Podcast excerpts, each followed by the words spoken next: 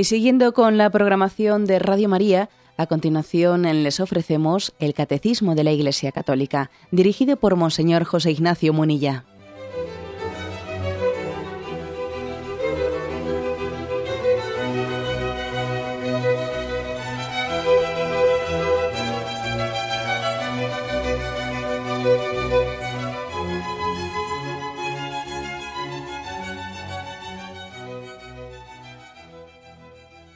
Cordial saludo a todos los oyentes de Radio María. Un día más, con la gracia del Señor, proseguimos el comentario del Catecismo de nuestra Madre la Iglesia. Y dentro del comentario del apartado sobre las ofensas a la verdad, en la explicación del octavo mandamiento en la que nos encontramos, dedicamos un programa más, llevan unos cuantos, a partir del punto 2485. Continuamos hablando, por lo tanto, sobre las ofensas a la verdad, sobre la mentira. Punto, repito, 2485. Dice, la mentira es condenable por su misma naturaleza. Es una profanación de la palabra cuyo objeto es comunicar a otros la verdad conocida. La intención deliberada de, introducir, perdón, de inducir al prójimo a error mediante palabras contrarias a la verdad constituye una falta contra la justicia y la caridad. La culpabilidad es mayor cuando la intención de engañar corre el riesgo de tener consecuencias funestas para los que son desviados de la verdad. Bien, entramos en el comentario. Algunas cosas que dice este punto ya las hemos un poco eh, comentado en puntos anteriores. Voy un poco a lo más específico de este punto. El 2485 insiste en que la mentira es condenable por su misma naturaleza y nos remite a un punto anterior para explicar esto mejor. Nos remite al punto 1756, ¿eh? donde se decía, ahí se hablaba, en aquel momento eran las fuentes de la moralidad, la distinción entre actos buenos y, actos malos. Allí se, el contexto de lo que voy a leer ahora es que la moralidad de los actos humanos depende de tres cosas de lo que hago del objeto elegido, si es bueno o es malo en sí mismo. Segundo, de qué fin se busca, qué intención se tiene. Y tercero, de las circunstancias. Es decir, la moralidad de un acto tiene que ser juzgada desde tres, ¿eh? desde tres puntos de vista. Lo que en sí mismo es la cosa, si el objeto elegido, por el fin que persigo, qué intención tengo, y por las circunstancias. Bueno, pues desde ese punto de vista, se insistía eh, que es erróneo, es erróneo juzgar que la moralidad de los actos solamente hay que hacerla considerando la intención, eh, la intención que los inspira o las circunstancias, que si el ambiente, la presión social, la coacción, eh, sería un error pensar que, vamos a ver, yo para juzgar una cosa tengo que juzgarla exclusivamente desde, desde las circunstancias. ¿no? Hay actos que por sí y en sí, independientemente de las circunstancias y de las intenciones, son siempre gravemente ilícitos, por razón de su objeto, o sea, por razón de que, por la cosa en sí misma. Por ejemplo, dice eh, aquel punto del catecismo, por ejemplo, la blasfemia, el perjurio, el homicidio, el adulterio. No está permitido hacer el mal para obtener el bien. O sea, que aquella era una afirmación una afirmación mm, pues muy importante, porque yo creo que estamos en una cultura que precisamente nuestra cultura por influjo del relativismo, del subjetivismo, se le quita importancia dentro de esta, eh, de, esta afirmación, esta afirmación que, dice ¿no? que el acto moral hay que juzgarlo por tres cosas, ¿no? por el objeto en sí mismo, por el objeto, por la naturaleza de la cosa, ¿no?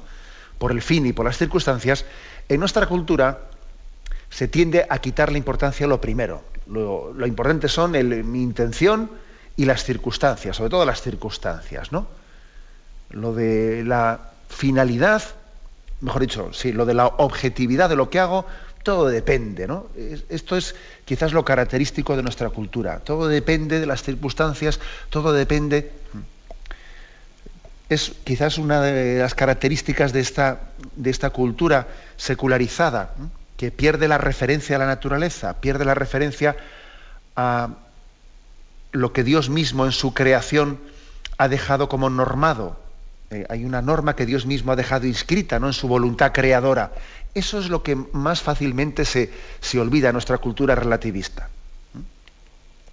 Entonces hay que estar em, ojo a esta tendencia, ¿no? Ojo a ella. Y de hecho el magisterio de la Iglesia, pues más de una vez ha hablado y ha llamado la atención sobre desviaciones teológicas en este, en este sentido. ¿Mm? Y uno de los males mm, a, los que el magisterio de la Iglesia ha tenido que hacer frente, eh, pues ha sido este, el entender, el intentar explicar la moral, pues únicamente desde una moral de intenciones, desde una moral de actitudes, etcétera, etcétera. ¿no? De hecho, ahora que he dicho la palabra moral de actitudes, pues eh, no recuerdo exactamente, yo creo que fue en torno al año 2000 o 2001, pues eh, la, mm, la, Sagrada o la Congregación para la Doctrina de la Fe sacó también una, nota importante en aquel momento de, notificación sobre los escritos de, pues, de un moralista que tiene publicados pues, mm, unos manuales de moral con el título de Moral de Actitudes y además bueno pues muy difundido etcétera ¿eh? bueno y además bueno no lo digo porque no es ninguna no es ningún es alguna nota pública de la iglesia por lo tanto no me importa decirlo explícitamente no se trataba de una notificación de la, de la santa sede sobre los escritos de un moralista español Marciano Vidal que tenía él publicado estos manuales sobre moral de actitudes. Bueno y entonces la santa sede dijo bueno ojo que aquí hay incorrecciones serias y graves porque no se puede intentar explicar eh, la moralidad, el conjunto de la moralidad, pues mm, poniendo un énfasis desequilibrado unilateral en las actitudes, en las circunstancias, en las intenciones. ¿no? Es decir, Jesucristo no solamente es un horizonte de comprensión a partir del cual después el hombre tendrá que elegir, no, sino que Jesucristo es mucho más que un horizonte de comprensión. Jesucristo y la revelación también nos da contenidos concretos, ¿eh? contenidos concretos, ¿no? para entender lo que es moralmente bueno y lo que es moralmente malo. Entonces, claro, cuando uno parte de, esta concepción de la moral, de que lo importante son las actitudes o discernimiento de las circunstancias, pues puede llegar a errores graves, ¿no? Pues también como llegaba este autor y, en, esa, en, esa, nota se recogía, pues por ejemplo, eh, bueno, pues eh, la moralidad de, de la anticoncepción dependiendo de no sé qué circunstancias, pero vamos, que no cabe decir que la anticoncepción sea intrínsecamente mala. Claro, dependerá de las actitudes interiores y de las circunstancias. Pues no, esa no es la moral católica. ¿eh? O, por ejemplo, la moralidad eh, de la masturbación dependerá de la situación interior. No, una cosa es que después haya circunstancias que aminoren o agraven un, pues un acto moral, pero en sí, moralmente, intrínsecamente hablando, pues la masturbación siempre será contraria al orden natural. Lo mismo decimos aquí del tema de la mentira. Traigo esta referencia que he hecho sobre, sobre el tema de, una, de la moral fundamental bien entendida, porque la moral fundamental tiene que estar bien establecida en los tres puntos y hay que sumar los tres sin restar ninguno de los tres la moralidad de un acto hay que medirla primero por el objeto, por el fin y por las circunstancias, las tres cosas. Y para que un acto moral sea bueno, tienen que ser buenos los tres. No vale ser mayoría, dos contra uno, no, no, aquí tienen que ser los tres. Que, el, que el, objeto sea bueno, que la intención sea buena y que las circunstancias también sean las prudentes y adecuadas. Bueno, pues em, Aquí la afirmación, eh, partiendo de aquí, la afirmación que hacemos es que la mentira siempre será mala. Que es una tentación muy grande, ¿eh? muy tentación muy grande decir mentiras para intentar guardar verdades. Es una tentación muy grande en la que no tenemos que caer, que tenemos que desenmascarar. Hay que desenmascarar. Ojo que también puede ocurrir que, que alguien diga verdades con intenciones malas con intención de hacer daño, lo cual también es incorrecto. ¿eh? Repito que para que un acto sea bueno, tienen que ser buenas las tres cosas. Que el objeto, o sea, que el objeto sea bueno, es decir, que sea verdad en este caso, que sea verdad y no mentira, que la intención sea buena, sea constructiva y que la circunstancia sea buena. También puede ocurrir al revés, ¿eh? que alguien diga algo que objetivamente es verdad, pero lo diga con una intención malévola. Y entonces, y entonces está utilizando la verdad para el mal. Y entonces eso, eso es un acto malo. O también puede ocurrir pues, que alguien diga una verdad, la diga con buena intención, pero en unas circunstancias imprudentes totalmente, que entonces tampoco será bueno. ¿eh? Las tres cosas tienen que ser buenas. Pero suele ser muy tentador, ¿eh? muy tentador, o utilizar la verdad para hacer daño, o utilizar la mentira teóricamente para, ¿eh? para hacer el bien. Ni una cosa ni otra. Ni una cosa ni otra. Desenmascaremos las dos cosas, ¿no? La utilización de la verdad para, ¿eh? para clavarle al otro un puñal, nunca, no podemos pervertir más la mentira, no, perdón, he dicho mal, no podemos pervertir más la verdad cuando la utilizamos contra el amor. Y usted, si usted va a utilizar la verdad contra el amor, cállese, eh, cállese porque la está pervirtiendo, ¿no? Y al revés, cuando utilizamos la mentira para hacer una cosa buena, mire usted, también es totalmente perverso. Pero es muy tentador, como digo, es muy tentador recurrir eh, a cualquiera de estas dos cosas. ¿eh? Que es que he dicho la verdad, he dicho la verdad, y entonces yo, como me justifico, yo no he dicho ninguna mentira. Tú lo que has hecho ha sido clavar un puñal, has clavado un puñal, sobre pretexto de decir la verdad, o al revés, ¿no? Recurro tentadoramente a la mentira para salir del paso, para ponerme a la defensiva, porque a veces la, la mentira la solemos decir si yo no quería engañar, pero es que me he tenido que defender, entonces no, he visto otra forma de defenderme, de defenderme que saliendo del paso diciendo una mentira. ¿eh? Bueno, pues esta suele ser, digamos, las circunstancias más frecuentes en las que, eh, en las que solemos caer, ¿no? Y tenemos que desenmascararlas, ¿eh? desenmascararlas. Tenemos un momento de reflexión y continuamos enseguida.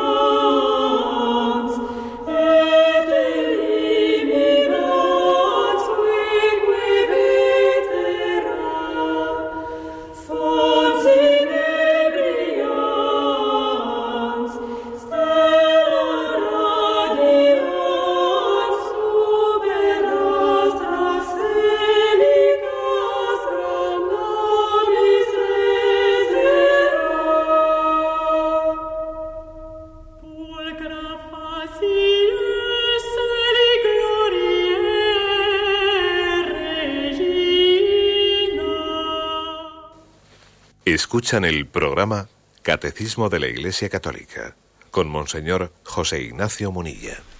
Continuamos la explicación del punto 2485.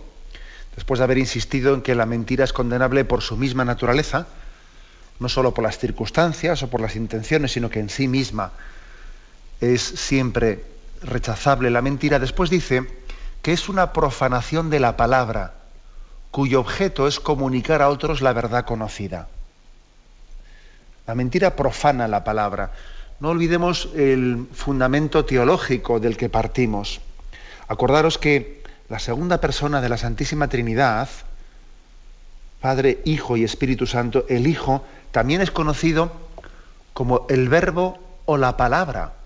Es curioso esto. La palabra se hizo carne, el verbo se hizo carne. El hecho de que eh, se haya querido revelar también bajo ese término, ese término de palabra, de verbo, eh, sobre todo subraya que Dios mismo es comunicación, ¿eh? es comunicación de la verdad. Recordad aquel pasaje del Evangelio en el que Jesús dice, a vosotros nos llamo siervos, os llamo amigos, porque todo lo que le he oído a mi Padre, todo lo que le he oído a mi Padre, os lo he contado a vosotros. Es decir, cuanto mi Padre me ha, me ha puesto en las manos para ser revelado, yo no me he quedado nada, lo he comunicado. Por eso soy palabra, por eso soy verbo de comunicación. ¿Eh?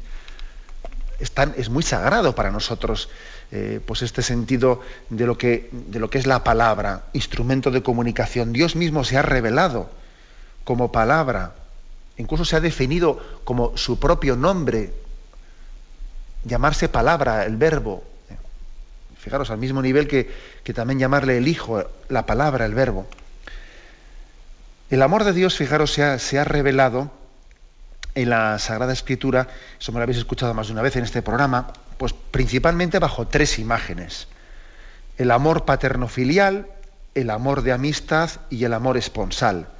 Y cada una de estas tres imágenes se le pueden atribuir, atribuir especialmente a una de las tres personas de la Santísima Trinidad, aunque las tres se pueden atribuir a cada una de ellas, por supuesto, ¿no? Las tres a las tres, pero se adecúan especialmente el amor, ese amor paterno, el amor paternal, especialmente se atribuye a la primera persona de la Santísima Trinidad, claro.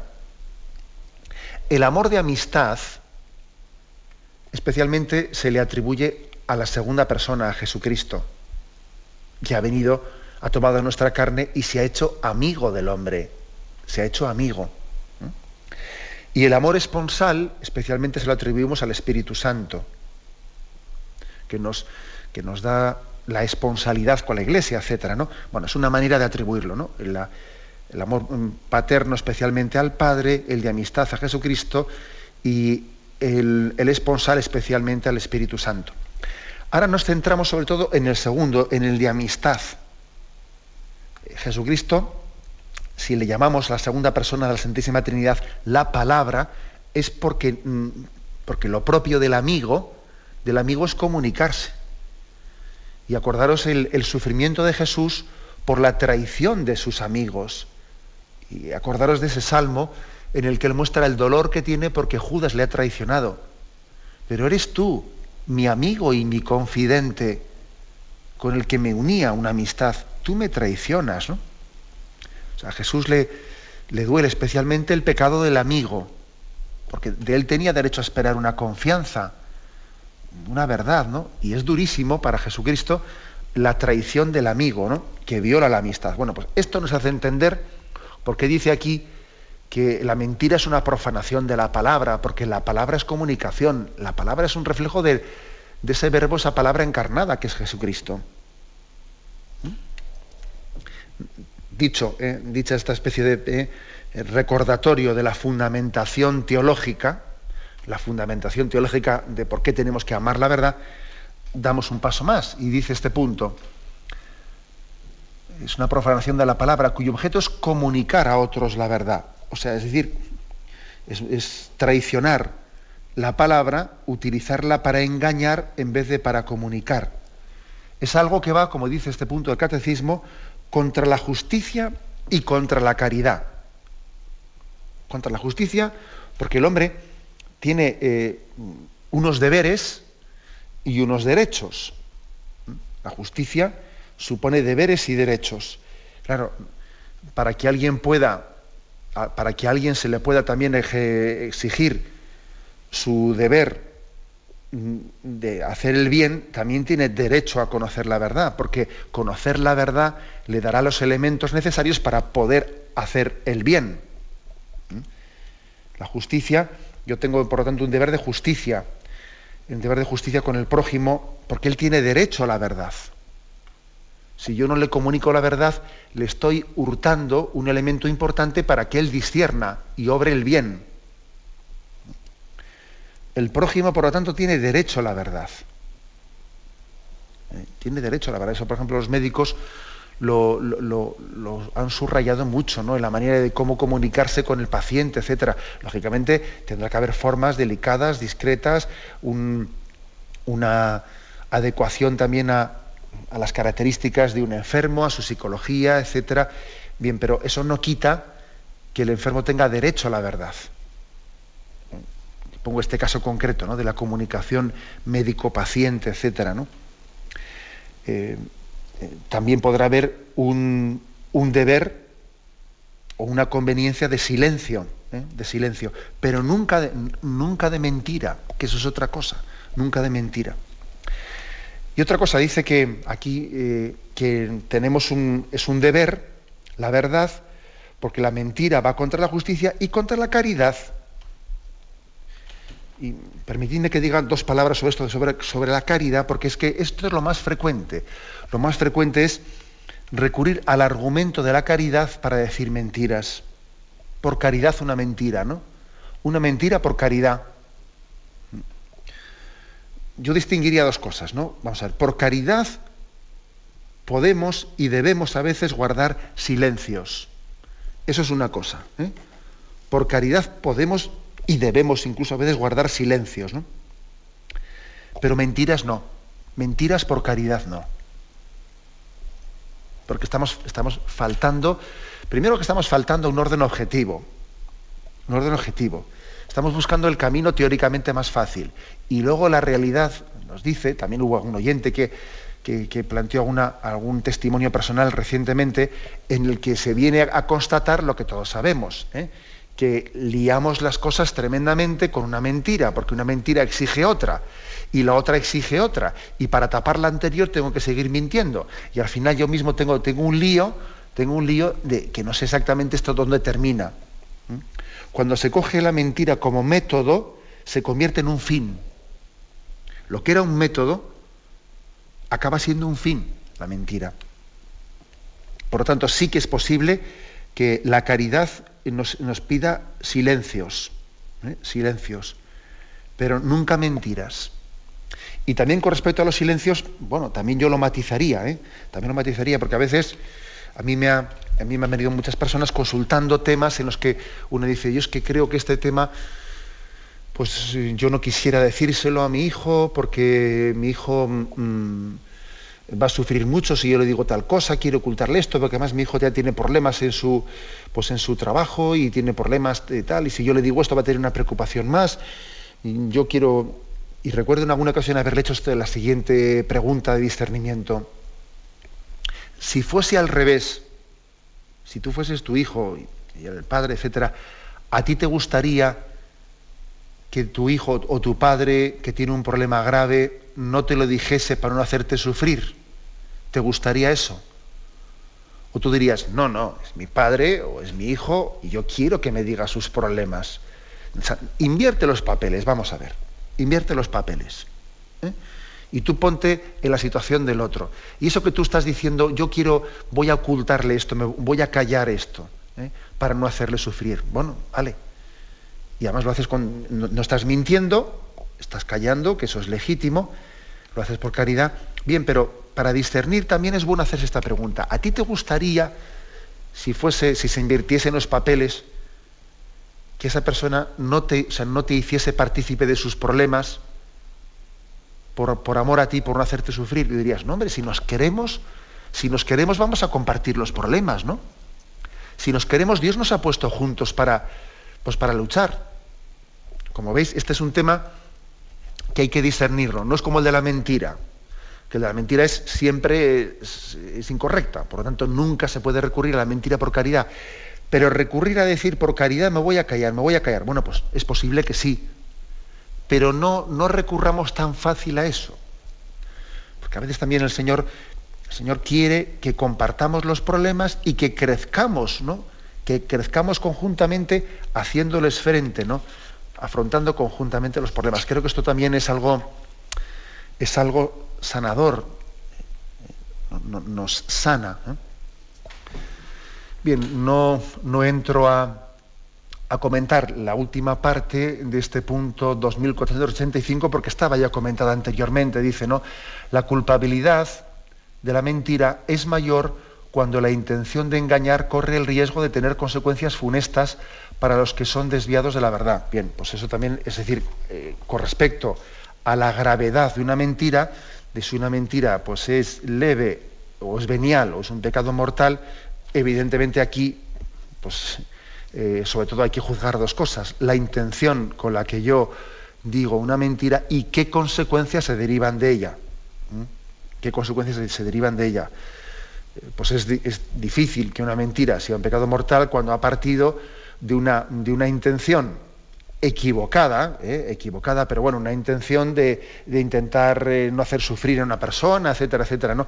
Pues ha hecho mal, mintiendo, pero es difícil que eso sea un pecado mortal. Pero aún y todo todavía hay que juzgar, ver si las consecuencias, no solo si la intención, sino si las consecuencias que se han derivado de esa mentira son graves, porque a veces puede ocurrir que puede haber consecuencias muy graves, porque tú le has impedido que esa persona, al no conocer la, verdad, no ha afrontado problemas serios.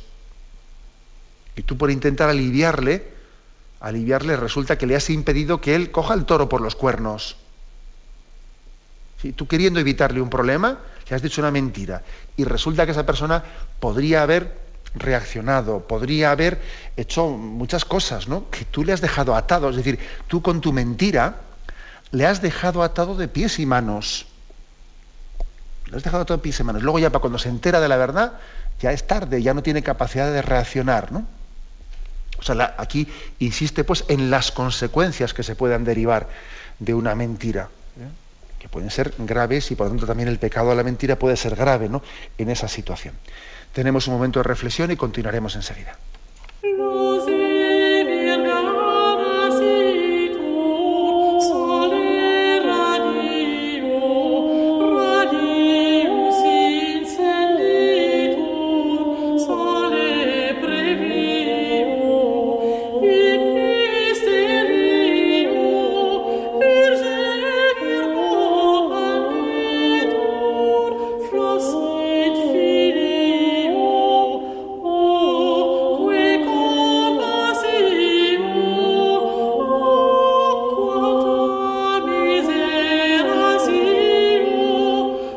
Escuchan el programa Catecismo de la Iglesia Católica con Monseñor José Ignacio Munilla.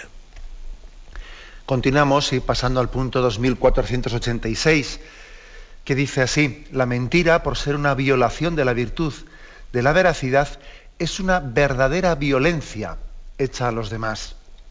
Atenta contra ellos en su capacidad de conocer, que es la condición de todo juicio y de toda decisión contiene en germen la división de los espíritus y todos los males que ésta suscita. La mentira es funesta para toda sociedad. Socava la confianza entre los hombres y rompe el tejido de las relaciones sociales.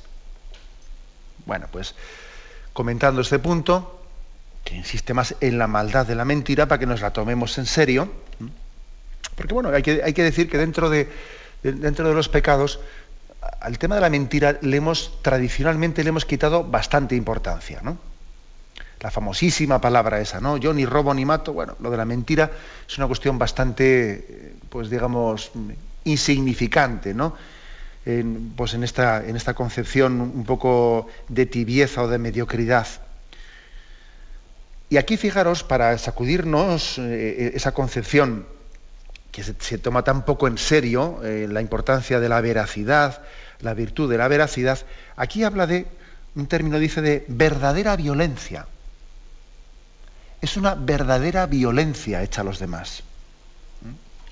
Digo que igual puede parecer, bueno, no es un poco exagerado. ¿no? Aquí utiliza el término violencia. Y fijaros que en su día recuerdo que hablamos, hablamos de que la violencia, por supuesto, no que la agresión, ¿eh? La agresión siempre es injustificada, ¿no? Pero me recuerdo que cuando el, Ejecutivo español, ¿eh?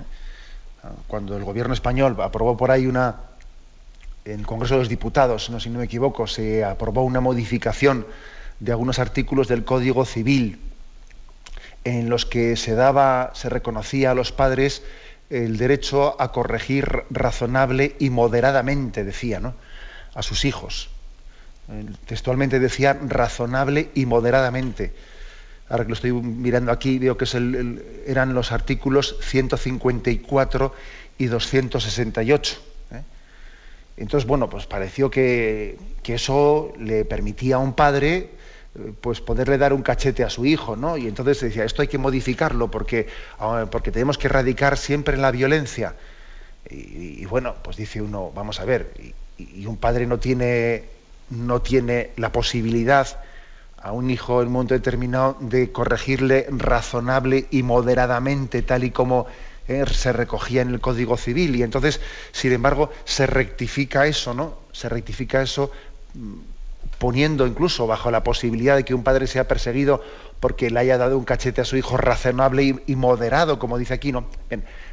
nos parece, lógicamente nosotros no vamos a entrar, eh, no vamos a entrar en, la cuestión pedagógica de, que, de qué manera conviene tal y cual, pues porque siempre es evidente que hay que intentar también evitar, evitar el recurso fácil al, cachete, ¿no? pero lo que es evidente es que era parecía una violación del derecho del padre el que nos metamos en la intimidad de su hogar y le estemos hasta, hasta diciendo que él no puede ni siquiera razonablemente corregir a su hijo, darle un cachete. Vamos a ver, ¿no? Es como una introducción en su, en su mm, pues, intimidad. Y digo que, es curioso, es curioso que seamos tan sensibles, eh, que esta cultura nuestra sea tan sensible, ¿no? a la violencia, ¿eh? a la violencia física en este sentido, y luego al mismo tiempo nos traguemos un camello con la violencia moral, ¿eh? con la violencia moral, porque a mí usted, a mí me parece una violencia mucho más, mucho más grave, pues la violencia moral de no permitirle, no permitirle a un padre o quitarle a él el derecho de transmitir, transmitir los valores a su hijo, impedirle que sea él el transmisor último de los, de, los conceptos morales, o obligarle, o, de alguna manera, sí, estar introduciendo unos conceptos obligatorios en la enseñanza de ese hijo. Esa es una violación, ¿eh? es una violación mucho más grave. Que, mm, insisto en esto para que nos demos cuenta que la palabra violencia, violencia, no únicamente tenemos que referirla pues, a la violencia física, sino que existe otro concepto de violencia moral. ¿Eh? Y violencia moral es cuando a alguien se le está eh, transmitiendo una mentira.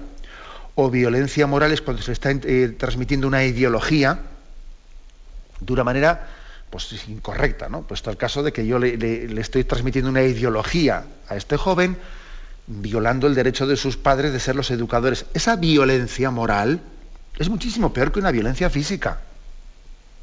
Es muchísimo peor. ¿eh? Por mucho que tenga, eh, que, esté amparada en, una, eh, pues unos conceptos de guante blanco, de guante blanco, pero esa violencia moral es mucho peor. Por eso me parece que este punto del catecismo, 2486, ilumina un aspecto nuevo. Ojo que la violencia no solo es una violencia física, que es, una violencia moral. Y la mentira está violando, ¿eh? está, realizando, está destruyendo, ¿eh? destruyendo pues, un mundo interior en el que nosotros pues tenemos derecho a conocer la verdad. ¿eh? Dice aquí, un atentado contra la capacidad de conocer porque es como si dejásemos a un coche sin faros. Si, mentimos a alguien, le estamos dejando sin faros. Y luego esa persona eh, tiene que discernir y tiene que tomar decisiones, ¿no? Tiene que hacer juicios y después decidir en, consecuencia. Bien, si yo le miento, pues lógicamente esa persona después las opciones que haga las va a hacer mal hechas, porque no tiene los datos que, que tiene derecho a tener. Entonces va a obrar mal y va a obrar por mi culpa, porque yo le he mentido. Le he mentido, luego él, con los datos falsos que yo le he dado, pues obrará, equivocadamente, erróneamente. Eso quiere decir que yo voy a cargar también con una responsabilidad moral de los errores que él cometa, porque los ha cometido por los datos falsos que yo le, he dado. Son cosas de las que pocas veces pensamos, ¿eh? pocas veces pensamos, pero es una dice aquí un atentado contra la capacidad de conocer y lógicamente asumimos unas responsabilidades después de los, actos que se deriven pues por haber obrado sin conocer las cosas. ¿no? Y un paso más. Dice aquí también el catecismo que la mentira es germen, germen de división de los, de los espíritus. El se refiere a las personas, ¿no? Aquí no estamos hablando de espiritismos, ¿eh? Dice, es un germen de división de los espíritus de las personas, porque nosotros estamos llamados a formar una gran familia. El hombre tiene una vocación a la comunión y a la unidad. Y la unidad es imposible realizarla si no es en la verdad, claro, si no es en la verdad. Eh, lo típico suele ser que la mentira, eh, la mentira eh, se, se traduzca en darle a cada persona que me rodea una versión distinta de las cosas. ¿no? A este se lo cuento así. Viene el otro y le cuento otra versión, que es contradictoria con la anterior. Viene el otro y le cuento la película de otra manera. Y entonces, claro, cada uno, yo a cada uno le he ido contando las cosas de una manera y luego pretender que todos estemos unidos es imposible. Es imposible porque yo he estado sembrando el germen de la división hay un problema y a cada uno se lo he vendido de una manera distinta y contradictoria. Lo que yo, lo que yo he provocado es que esas personas a las que yo les he contado mentiras con versiones distintas están condenadas a estar irremisiblemente, pues, eh, eh, digamos, encontradas entre ellas, encontradas, porque a cada una le he predispuesto a estar, estar encontradas, ¿no? Para poder hacer una comunión entre ellas necesitarían sentarse y desenmascarar la mentira que yo les he transmitido a uno y a otro y a otro. Luego tengamos en cuenta esto, es decir, que nuestras divisiones no suelen ser únicamente porque partimos de intereses distintos, sino también porque además, a veces partimos de mentiras, partimos de mentiras. Entonces, ¿cómo nos vamos a, cómo nos vamos a encontrar? ¿Cómo vamos a tener unidad y comunión entre nosotros cuando partimos de mentiras? partimos de mentiras. Un consejo práctico, ¿eh?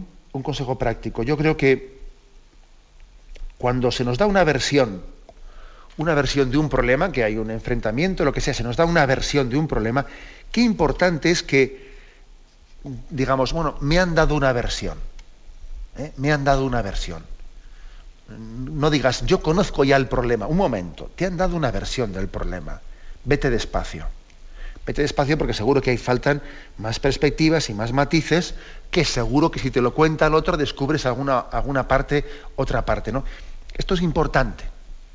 ¿eh? Es importante porque las visiones simplistas, simplistas casi siempre parten eh, de verdades a medias o de mentiras, porque vamos a ser claro, una verdad a medias no deja de ser una mentira. ¿eh?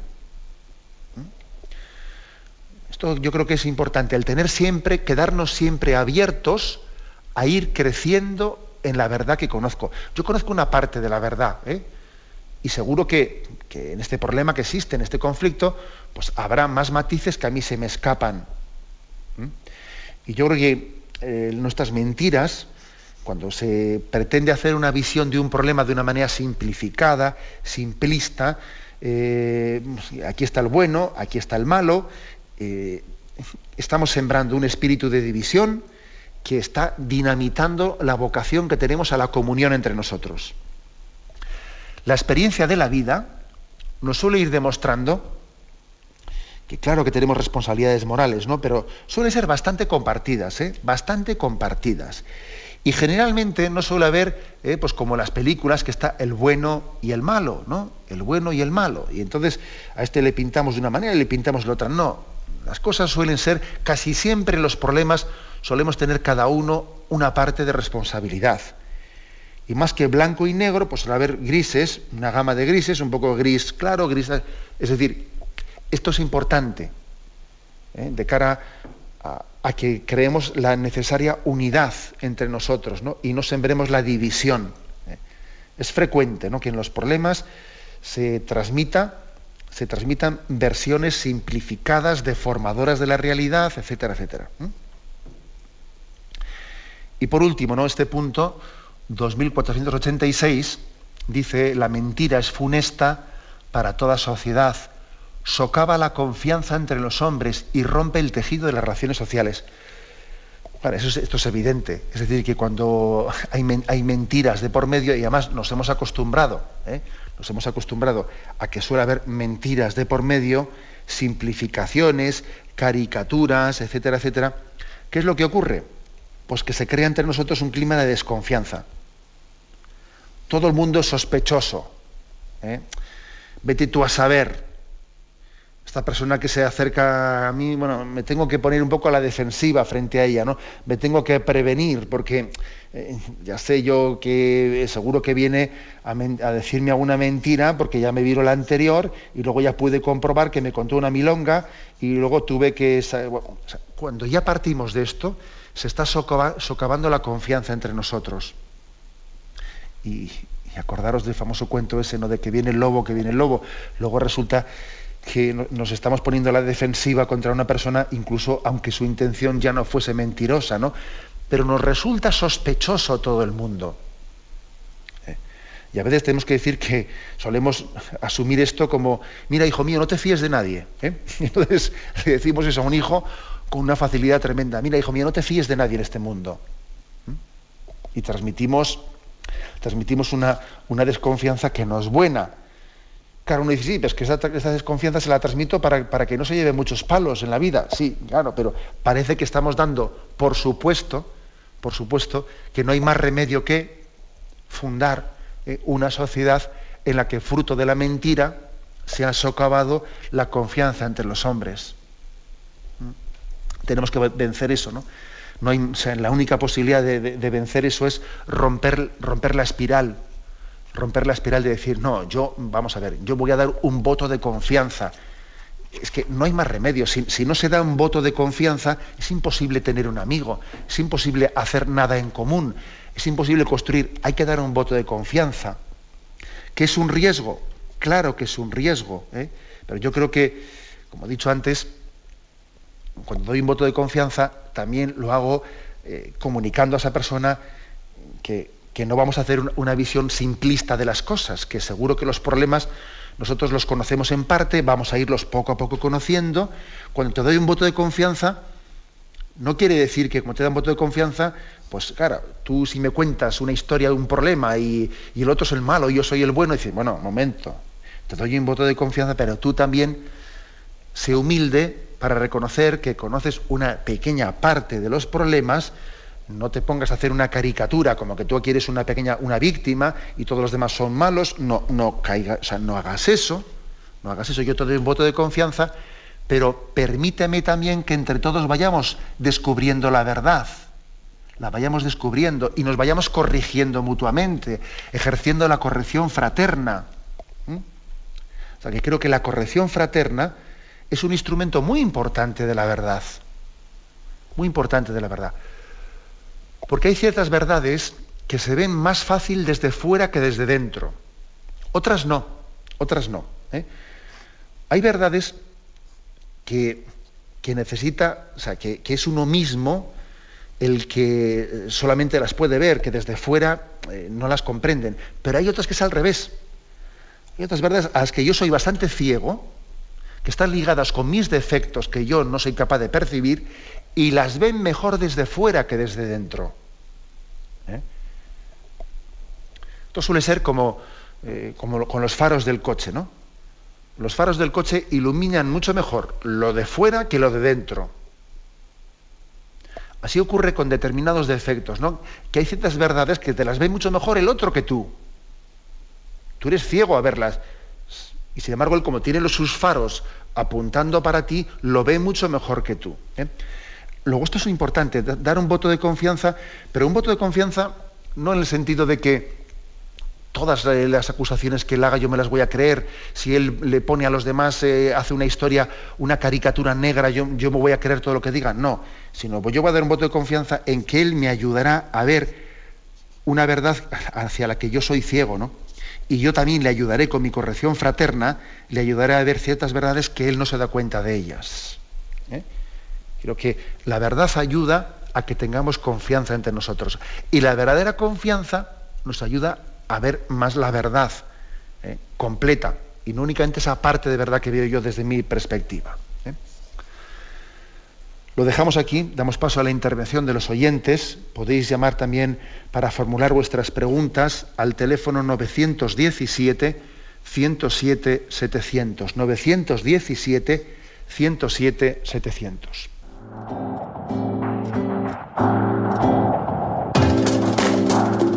Estos voluntarios que dan su tiempo generosamente en el día a día Un cordial saludo a todos los oyentes de Radio María. Un día más, con la gracia del Señor, proseguimos el comentario del Catecismo de nuestra Madre la Iglesia.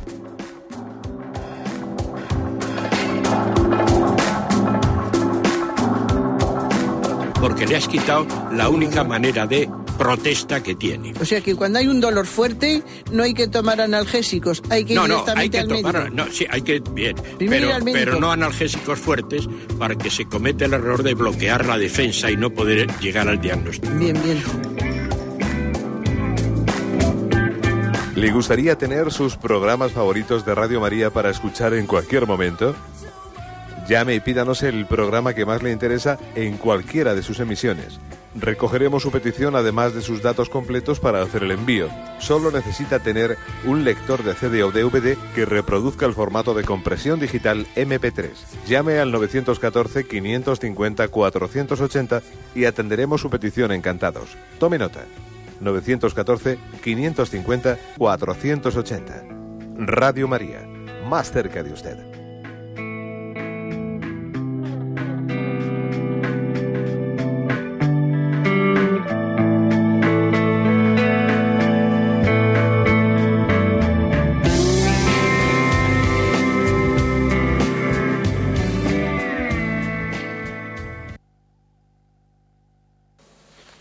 Escuchan el programa Catecismo de la Iglesia Católica con Monseñor José Ignacio Munilla. Sí, buenos días, ¿con quién hablamos? Hola, buenos días. Buenos días, adelante, le escuchamos. Mm, Bueno, mire, yo le quería preguntar cómo tienes que actuar, porque, por ejemplo, a lo mejor tu madre te dice, mm, si te pregunta tu padre sobre esto, eh, no le digas nada porque me puede hacer daño. O también mm, pasa en mi familia que a lo mejor me dice mi madre, si te pregunta tu hermana sobre esto, no la digas nada, mm, por, por lo que sea también. Entonces yo me veo en el medio muchas veces y no sé cómo actuar. Mi intención es no mentir, desde luego, y mi intención es corregir a la persona. A lo mejor no sé corregir, claro. Y, y entonces yo no sé cómo actuar en esos momentos. Yo lo que suelo hacer muchas veces es a lo mejor callar o decir a la persona que no que no se preocupe y, me callo lo que sea, pero mm, ¿cuál es mejor? Le escucho por radio, muchas gracias. Gracias a usted. Bueno, vamos a ver, cuando alguien le dice a otro, si te pregunta esta persona por esto, no le digas nada.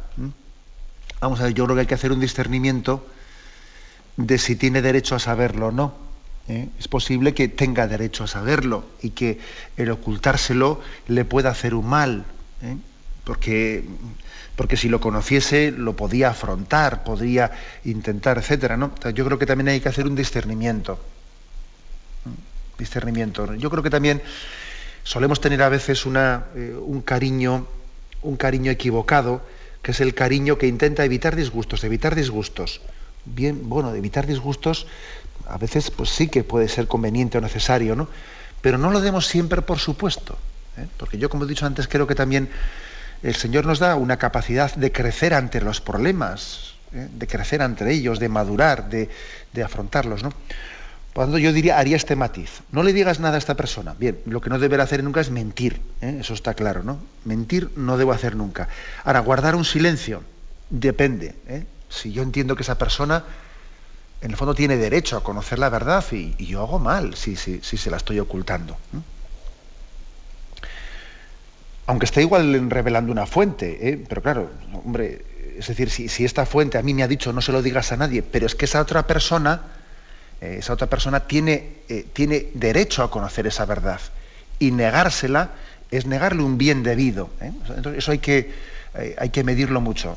Ah, por otra parte, cuando alguien le viene diciendo a uno, te voy a decir una cosa, pero no se la digas a nadie. Oye, mira, eh, perdona, si no se la tengo que decir a nadie, me la tienes que decir tú a mí y luego pedirme que guarde secreto. Esto también es otra cosa frecuente.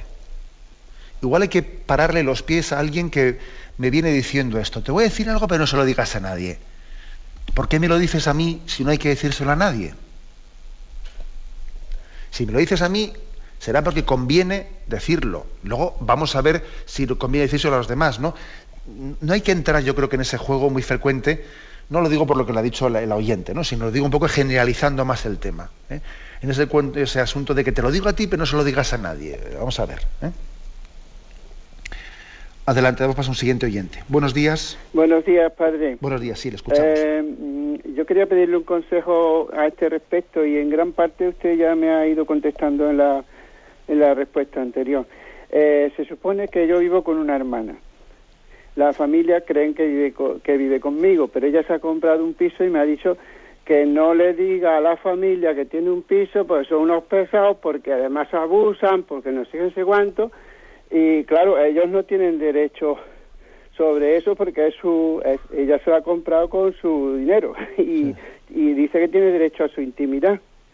Entonces me dice que, que que no se lo diga a la familia.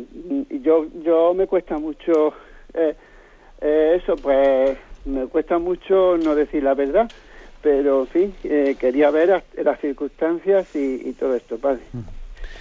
Bueno, la verdad es que yo creo que yo una cosa que le diría a su hermana es decirle, oye hermana mía, que, de acuerdo, tú, tú tendrás derecho a comprarte un piso, etcétera, y, y se lo dirás o no se lo dirás, pero tú entiéndeme que un secreto como ese ante toda la familia de que yo tengo un piso será muy difícil guardarlo sin tener que, llegar a... Porque claro, la vida es larga ¿eh? y hay una situación y ¿dónde está? Y no sé qué. Y, es casi imposible el que yo me vea vea la posibilidad de, estar siempre ocultando que el otro está viviendo en su piso y al final me, me, estás obligando a mentir o si no a mentir, a guardar unos silencios y hacer unos requiebros que me van a quitar la confianza con la familia.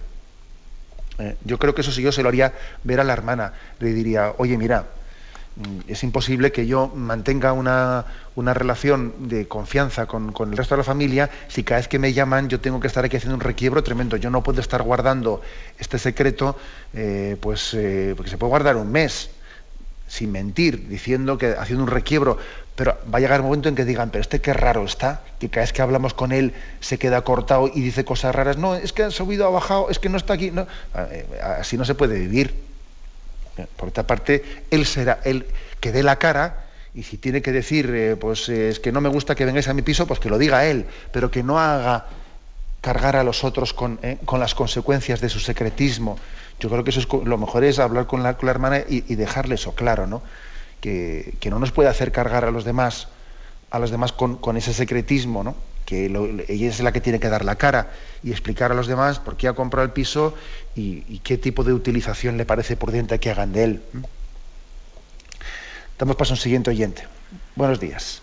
Sí, buenos días. Sí, buenos días, adelante. Vamos a ver, monseñor, le voy a hacer una pregunta que no tiene nada que ver con el tema de hoy pero que es una pregunta que siempre que, bueno, yo he leído ya tres veces el Nuevo Testamento y que siempre no, no he conseguido vislumbrar, y es cuando el Señor le dice, eh, comenta que no hay, no hay hombre nacido, nacido de mujer mayor que Juan, pero sin embargo el más pequeño del reino de los cielos es mayor que él.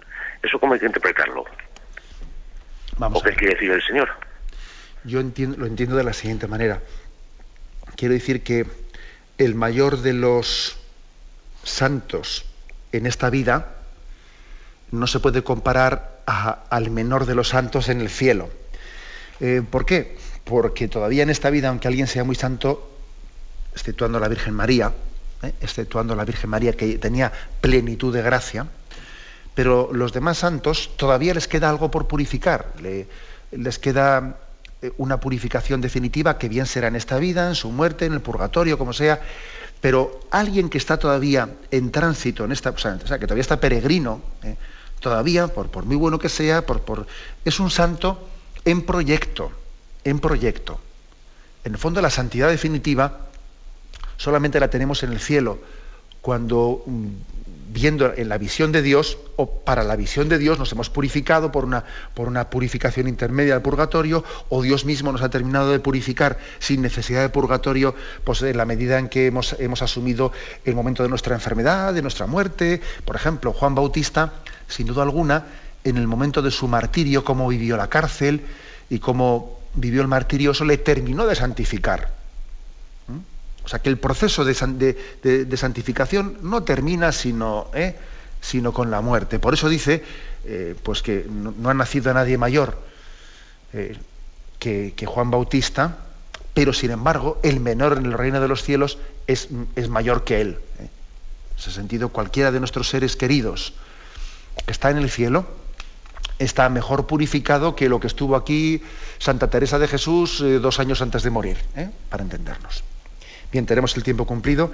Me despido con la bendición de Dios Todopoderoso, Padre, Hijo y Espíritu Santo. Alabado sea Jesucristo.